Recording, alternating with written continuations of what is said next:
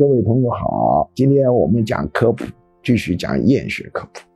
很多家长对厌学呢重视程度不足，厌学害处可大了啊，可不是你想象的。厌学仅仅是学习成绩不好，厌学者长大了以后还不容易生小孩，因为他觉得把小孩带来人间是莫大的罪孽，活得太苦。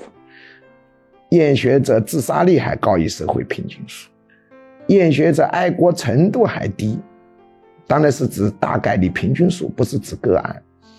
指个案就没意义，个案就不是学术研究。强调个案是小学生，毕竟我无论怎么科普，我还是一个大学老师的水平在这里讲，怎么讲也不能讲到小学的讲个案。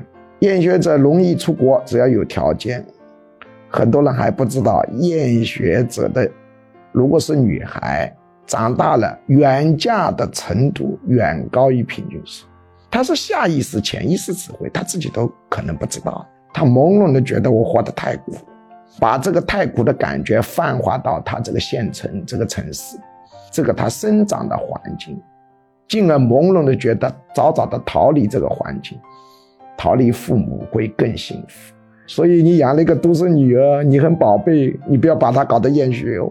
你把他搞得厌学，以后你老来就无依无靠喽。厌学的女孩远嫁的比例要高于社会平均数很多，这就是我几十年的经验。